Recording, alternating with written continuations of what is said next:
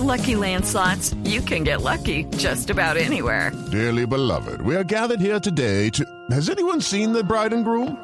Sorry, sorry, we're here. We were getting lucky in the limo and we lost track of time. No, Lucky Land Casino, with cash prizes that add up quicker than a guest registry. In that case, I pronounce you lucky. Play for free at LuckyLandSlots.com. Daily bonuses are waiting. No purchase necessary. Void were prohibited by law. 18 plus. Terms and conditions apply. See website for details. Nueva alternativa. Tengan ustedes muy buenas tardes, domingo 4 de agosto. Esperamos que estén bien con uh, sus familias, con las personas que ustedes quieren, que hayan disfrutado y que sigan disfrutando este fin de semana. Don Juan Roberto, Don Felipe, ¿cómo me le va? Qué bueno verlo mí aquí. siempre esa- me va viendo, Sí, Juan señor. Roberto. Eso sí es cierto. Una muy buena actitud. Bueno, eh, hoy tenemos un tema que sabemos les va a llamar la atención y básicamente se trata del caso de el joven Fabio Andrés Salamanca que a 160 kilómetros por hora y en estado 3 de alcoholemia eh, estrelló un pequeño taxi en donde iban dos ingenieras jóvenes y prósperas ingenieras consultoras del BBVA, Diana Bastidas y Ana Divina Torres, y por supuesto ellas fallecieron y quedó en muy, muy mala condición de salud, esperamos que pueda recuperarse, está en terapias, va a ser difícil, el joven taxista de 28 años, Holman Cangrejo. Por eso hemos invitado hoy a la parlamentaria Gloria Estela Díaz, que ha sido obsesiva con el tema, que tiene un proyecto de ley en el Congreso, que vive preocupada porque el Estado colombiano no tiene una política criminal. Hemos también invitado a don José Cangrejo, el eh, padre de Holman, quien eh, le ha quitado tiempo a acompañar a su hijo a sus terapias para estar con nosotros. Tal vez hagamos un poco un resumen, eh, aunque es un tema que está y que ha estado desde hace casi tres semanas sí. sobreexpuesto, Juan, pero contemos un poco qué fue lo que pasó y qué decisiones, especialmente la decisión de la juez segunda de garantías que mandó al joven para su casa, eh, han impactado tanto a la opinión pública. Pues eh, Felipe. Pero antes saludemos. Claro que sí. Doctora Gloria Estela, buenas tardes. Gracias por estar en Mesa Blue. Muy buenas tardes, Juan Roberto. Un saludo muy especial para usted, para Felipe, aquí para don José, el padre de Holman, y por supuesto para todos los oyentes. Muchas gracias por la invitación y complacida de estar en un domingo con ustedes. Sí, señor. Don José Cangrejo, buenas tardes y gracias por estar con nosotros. Muy buenas tardes para todos. ¿Cómo está Holman hoy? Eh, él, como siempre, ha mantenido un estado de ánimo muy alto. Eh, confiamos en que Dios nos va a ayudar en esta tarea, pero él anímicamente está bastante bien. Que, lo que, es- que, que eso es clave para su recuperación. Claro, sí, señor. Bueno, sí. más adelante pues hablaremos en, en extenso, pero como bien dice Felipe, recapitulemos un poco lo que ha pasado en los últimos días y por qué ha levantado tanta ampolla. Eh, lo primero que hay que decir, eh, Felipe, la marca del carro. Una- ¿Qué pi- La, la marca del carro que ocasionó la tragedia. Una camioneta Audi, Eh, tal vez de las más costosas de de, la, gama, de la sí. gama de, De- de esa las camionetas Audi. de exactamente que de por sí es una camión, es una marca de, de carros muy fina, muy eh, de muy alta gama. Digamos que por ahí empieza la roncha, por la marca del carro. La segunda, porque el joven que protagoniza la tragedia no se va detenido apenas ocurre la misma, sino se va a una clínica donde, eh, avalado después por medicina legal, eh, recibe una excusa médica para no comparecer ante la justicia por sufrir, eh, sufrir estrés agudo. Así es. Segunda roncha. Mm, no, y hay que decirlo porque también lo confirmamos y lo dijimos esta semana mañana de Blue. Al parecer, por lo que dice medicina legal, el joven Salamanca tuvo tentativa de homicidio. Sí, que- o sea, que- no fue porque se encerró Claro. allá o lo encerraron allá. que- que era un peligro el mismo, exactamente. Exactamente. Tercera roncha, eh, tal vez la más grande de todas, o sumada a todas se hace una muy grande, y es la que tiene que ver con la decisión de la juez segunda de garantías, Se trata, de Carmen la, Gualteros. se trata de Carmen Gualteros, quien también ha explicado ampliamente el por qué tomó la decisión de no enviarlo a su casa. Es una decisión controversial, pero en un Estado de Derecho y en un Estado garantista es una decisión que en derecho seguramente se va a defender. Sí, pero- Lo que pasa es que uno pues se indigna. Claro, Felipe, porque además por una razón demasiado, demasiado grave. Y es que así como este joven quedó en libertad, en el momen- por lo que usted dice, eh, acudiendo a, las, a los mecanismos legales, casos similares pasó totalmente lo contrario. Otro joven que... eh, bajo Sería la cuarta roncha. Claro, la cuarta roncha. Y es la de dos jóvenes, dos conductores ebrios que también protagonizaron tragedias que terminaron con personas muertas, están en la cárcel. Claro, se trata de los casos de Luis Carlos Gómez Ordóñez Jonathan Cabrera. y a quien la fiscalía le imputó homicidio con dolo eventual y de Jonathan Cabrera, Sí. a quien la quien no aceptó cargos y a quien la fiscalía le aceptó homicidio culposo. Sí. Tal vez para claridad de los oyentes, porque ese mundo del derecho, no, eh, Gloria Estela sabe que es bastante confundido. En ese tema del dolo y de la culpa, el Código Penal establece, la, la- la jurisprudencia, la doctrina establece que el dolo es cuando uno hace una conducta o realiza una conducta, uno, con la intención de hacer daño, Ajá, sí. o dos, eventual, y es que habiendo tenido que prever que podía hacer daño, Lo causó. es decir, Lo causó. porque me emborrachó, lo causó. Lo otro es el caso de la culpa. La culpa se da por imprudencia, por negligencia culposo, o por, o por em, Imprudencia. imprudencia. Es decir, uno no quiere hacer la cosa, simplemente fue imprudente, fue negligente, etcétera. Y es ahí donde está el meollo del asunto, y vamos a arrancar por ahí. Y es que, dependiendo del caso, los fiscales imputan porque lo consideran doloso o con dolo eventual o culposo. Y es donde no hay una política criminal. Es decir, no funciona como países donde el Canadá, que usted si está manejando borracho tiene X, Y, Z sanción y no se ponen a pensar si fue doloso o culposo. Entonces, eh, Estela, ¿cómo solucionar esto y qué dice el proyecto de ley que usted presentó?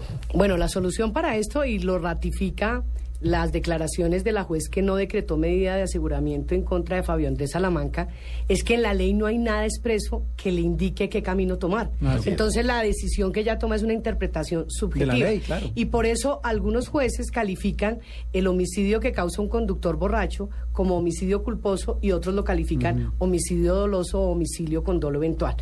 ¿Qué se necesita? Pues que en la ley expresamente quede calificado el delito. ¿Qué es lo que contiene el proyecto de ley que durante tres oportunidades se ha hundido y que no ha tenido eh, trámite en el Congreso de la República? Primero, que en Colombia sea un delito y se tipifique como tal el conducir en estado de alicoramiento. Sea la condición y sea la Sí, circunstancia que sea. Independientemente del estado de embriaguez que se esté. O sea, por el solo hecho de que usted sea encontrado por el agente de tránsito en estado de alicoramiento, a usted se le va a iniciar una investigación, un proceso penal. Y si usted sale culpable, usted va a tener que enfrentarse a una pena de prisión de uno a seis meses. Pero ¿por qué? A ver, hablemos de, de- primero, el, el sistema carcelario es un desastre. Estamos hacinados, no le cabe un preso más a las cárceles. ¿Por qué no pensar en una figura como, por ejemplo, la, la- la figura de... lo- co- co- como funciona en Canadá? Usted sabe, yo viví 10 años allá, eso es facilísimo. Una vez que lo agarran bo- eh, borracho, tiene, tiene suspensión de su licencia por 12 meses y 5 días de detención. Lo agarran la segunda vez, tiene por ah, 36 meses y le suben a 180 días. Lo agarran por tercera vez, se la suspenden por 4 años y lo cogen tantos días. Y ellos sí, simplemente ellos, o sea, ya ahí hay una sanción, de hecho, ya hay cárcel. Pues hay una, o hay unos centros de rehabilitación, porque allá funciona distinto. Y lo que lo, como funciona la legislación canadiense es facilísimo. Si usted hiere a una persona en un accidente porque estaba borracho, de entrada tiene 18 meses de cárcel. Es un proceso sumario. Si hubo herida leve, si hay herida grave, de una vez, de una vez, usted tiene, no me acuerdo, 12 o 14 años de cárcel. Si hay muerto, cadena perpetua. Porque, porque aquí la gente va a decir, "Bah". Felipe, varias cosas. Primero aclaremos esto, que con la pena que estamos proponiendo en el proyecto, el delito se hace excarcelable. O sea, para desvirtuar el argumento del hacinamiento carcelario, quiero que a la gente le quede absolutamente claro que el conductor que embriagado es encontrado por el agente de tránsito en estado de licoramiento, la pena la tendrá que pagar en la casa por cárcel, no tendrá que ir a la cárcel. Siempre pero será- eh, siempre será privativa de la libertad, casa por cárcel. Pero ¿Y qué aquí- pasa con el pase? Pero entonces, no, las medidas administrativas continúan. Ya de hecho nuestra legislación tiene medidas de suspensión Sí, de la licencia de, la- Sí. de conducción. Incluso si hay reincidencia en algunos casos, hay cancelación definitiva de la licencia de conducción y las sanciones económicas, por supuesto, que continúan.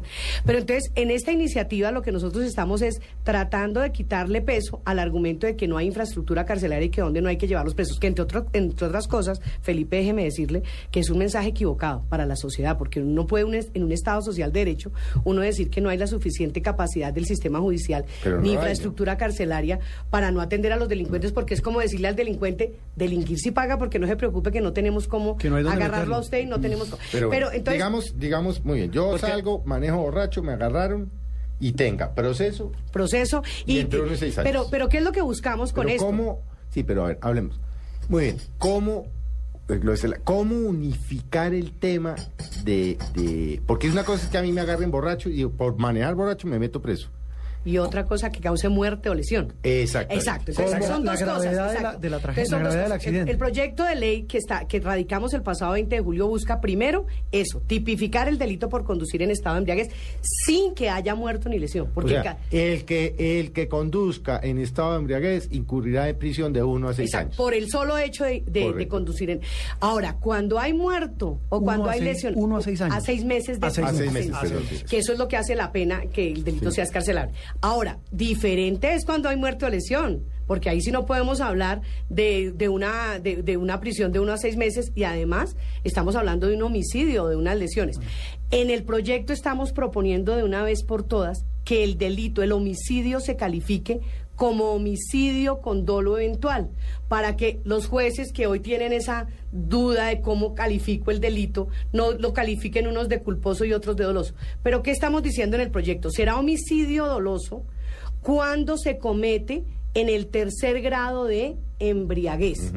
Cuando es, el proyecto también dice... O sea, en el más alto. En el más alto. Cuando es en el primero y en el segundo grado de embriaguez, el delito deberá calificarse como homicidio culposo. Y estamos haciendo algo también novedoso, es que le estamos aumentando la pena mínima al homicidio culposo que hoy tiene nuestra legislación, porque esa, la pena mínima arranca de cinco años. 2.5 años. Y va hasta siete, creo. Exacto. Pero entonces con 2.5 años ¿qué tiene? El beneficio de la escarcelación casa por cárcel. Entonces lo que estamos diciendo en el proyecto es no dejemos para el primero y segundo grado que sea homicidio culposo y aumentamos la pena mínima de 2.5 años a 5 años, lo que no permite la escarcelación. Si se dan cuenta que estamos atacando tres frentes.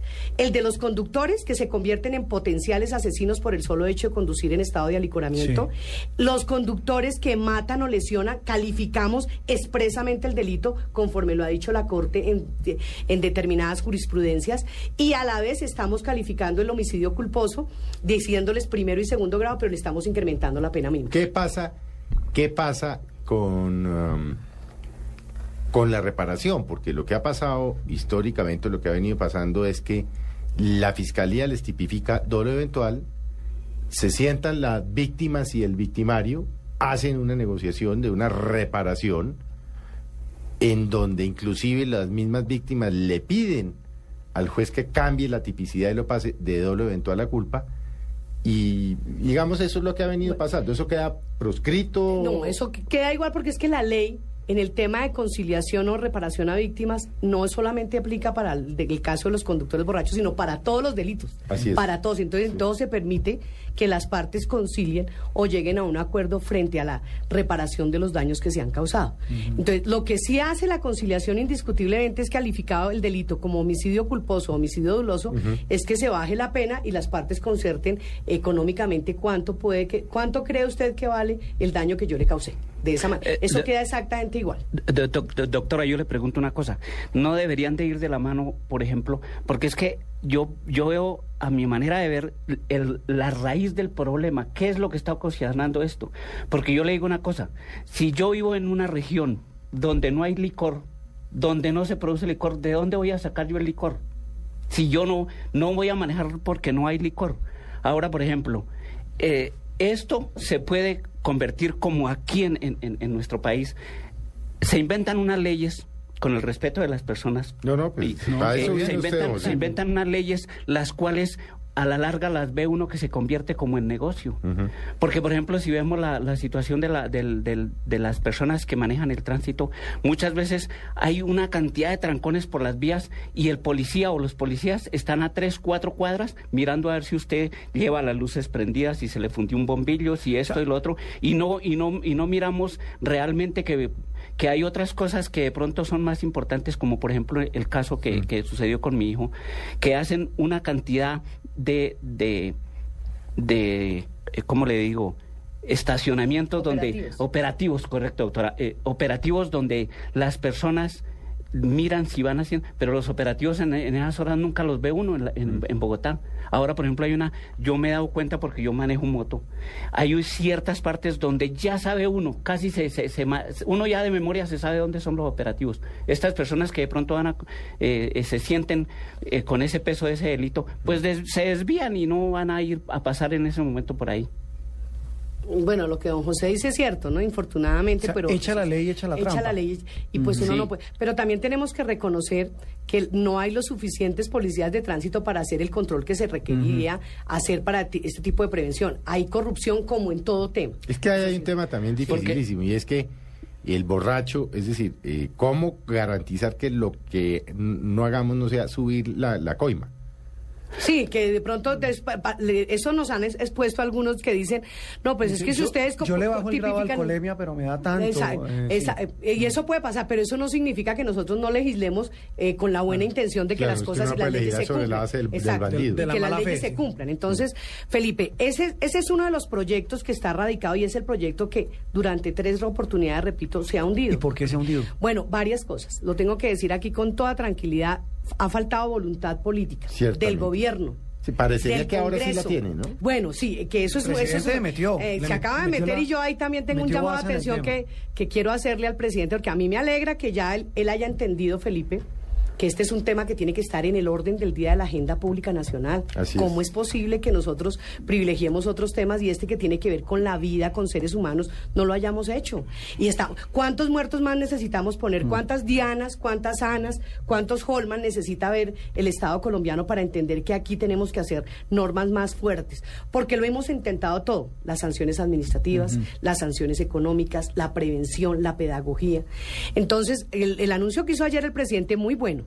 Pero también quiero llamar la atención del presidente que no podemos generar esto en un oportunismo electoral.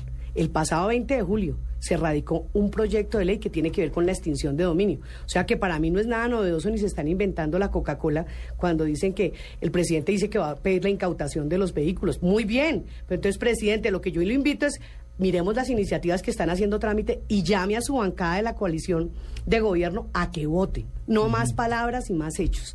Porque eh, Claro. uno dice, ¿de qué sirve que salgan a hacer anuncios si a la hora de votar los proyectos? Las mayorías en el Congreso no los votan. Entonces, ese es un proyecto de ley, repito, que tiene que ver con el tema penal.